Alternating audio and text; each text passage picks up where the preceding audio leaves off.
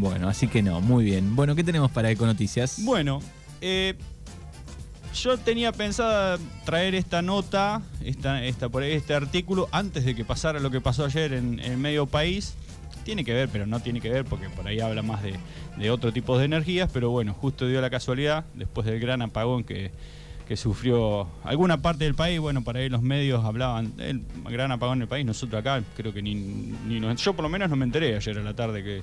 Sí, hubo algún bajón en un Y yo momento. creo que por ahí estaban haciendo algún cambio de fase para que no haya problemas en, Claro. en estas zonas de acá. Yo escuché que en Buenos Aires muchos barrios se quedaron media hora, una hora sin luz porque este, cortaron para prevenir, Exacto. seguramente enlazar, pero bueno, hubo una, una quema que este, quemó cables. Cables, sí. Hay que ver si fue intencional o no. Ujú.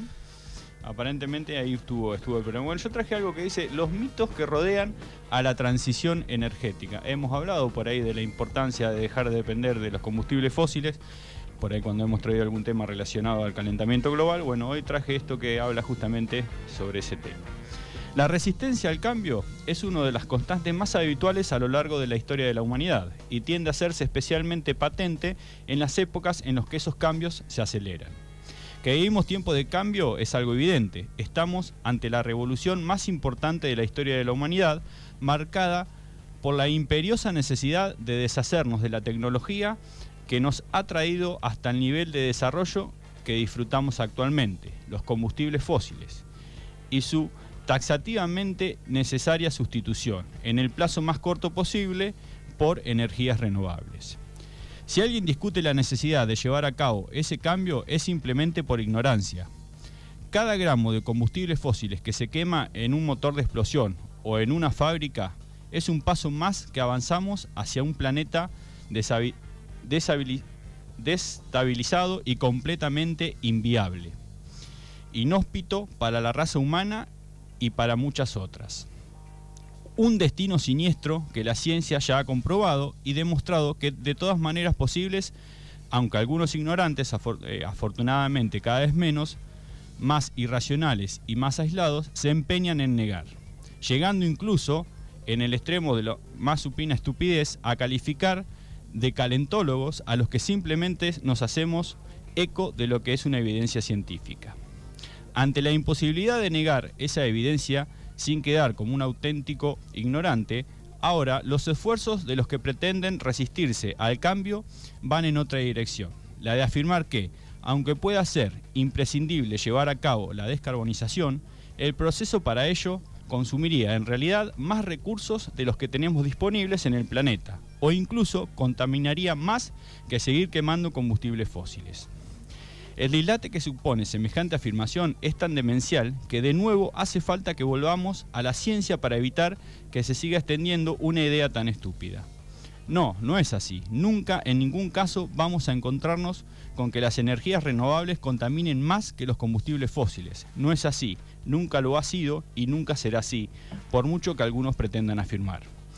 Un estudio reciente demuestra fehacientemente que los temores que algunos esgrimen sobre la escasez de minerales como el litio, los metales raros o incluso otros metales como el cobre o similares son completamente infundados y que nuestro planeta no solo dispone de suficientes mate- materiales primas como para llevar a cabo la revolución renovable, sino que incluso puede cubrir el incremento en infraestructura de generación necesaria para cubrir la demanda adicional que se cree cuando todo pasa a ser eléctrico. Muy, razona- muy razonables que suenen esas preocupaciones son simplemente falsas. Se trata, lisa y llanamente, de resistencia mental al cambio. La ciencia avala que podemos perfectamente disponer de todos los materiales que necesitamos para construir todos los paneles solares, las turbinas eólicas, las baterías y el resto de componentes que vamos a tener que construir para evitar un calentamiento excesivo del planeta.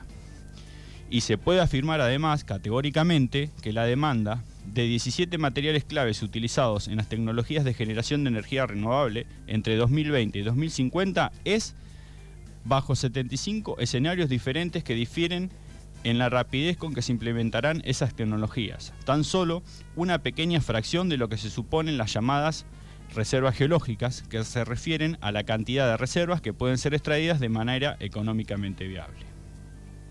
Rumores sobre la escasez de litio no se, no se preocupe, son falsos. Simplemente hablamos de un material que no se había buscado de manera intensa porque durante generaciones han tenido un uso extremadamente limitado. Pero hay litio disponible en abundancia y en el mapa de su disponibilidad cambia constantemente por el descubrimiento de nuevos yacimientos en numerosos lugares del mundo. Tierras raras, tal vez llamadas raras, pero no tanto como para que aparezcan continuamente en cada vez más sitios. Tenemos las cosas, tomemos las cosas con calma. Y extraer esos materiales no lleva como tal a otros desastres ecológicos y un coste más elevado? Pues vaya, mira por dónde. Tampoco, incluso en el peor de los casos, hablaríamos de emisiones de 29 gigatones de dióxido de carbono equivalente a una fracción minúscula de lo que podemos aún permitirnos emitir, y brutalmente inferiores de lo que supondría seguir manteniendo el ritmo de emisiones que generan los combustibles fósiles. ¿Qué quiere decir con esto? Lo hemos hablado por ahí en algún momento. Eh, la realidad es que si quisiéramos revertir todo lo que le hemos hecho al planeta, tendríamos que volver a la edad de piedra y eh, desenterrarnos completamente de toda la tecnología con la que con la que hoy por hoy convivimos y creo que sería prácticamente imposible poder hacerlo. Algunas cambiaron un poco, ¿no? No sé, pienso en la cantidad de aerosoles que había que usábamos en los 90, ¿no? Sí, y hicieron bosta la capa de ozono. Parece que eso se revirtió un poco, ¿no? La cantidad de consumo, porque se usan otros productos y no sé si se recuperó al 100%, pero bueno, alguna vez hablaste Pero por lo eso, menos detuvimos las emisiones que se generaban en ese momento también, ¿no? Y el porcentaje. Con esto pasa a ser que vamos a tener eh, una contaminación cero y posiblemente no, porque en el medio está, de por medio está la extracción minera, pero bueno, hay que, ver las maneras en las que esa extracción se hace de, manera tal que se pueda proteger lo más que se pueda el, medio ambiente, ¿no? Y, que sea sustentable. El problema que tenemos, como siempre por ahí uno repite, tender a, a lo sustentable. El camino que no va más es el camino de los combustibles fósiles, porque son los que por ahí han acelerado todos los procesos de, calentamiento global del planeta, ¿no?